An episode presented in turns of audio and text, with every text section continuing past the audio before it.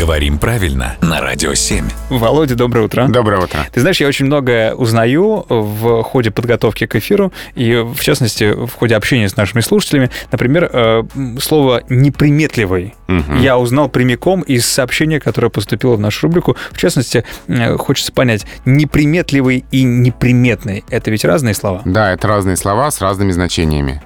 Неприметные, тут целых три значения. Во-первых, такой, который трудно заметить. Мгм. Ну, например, неприметная дырочка. Незаметно. Да. Порвал штаны так, что не видно. Да.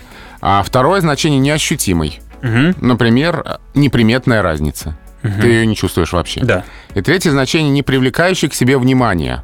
Вот это для некоторых людей, некоторых профессий очень важно. Мгм. Иметь неприметную внешность. Спецагент, Да.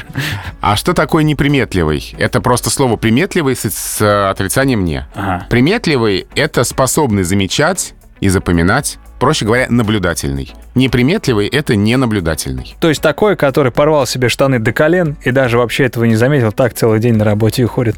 Интересный пример. Спасибо, Володя.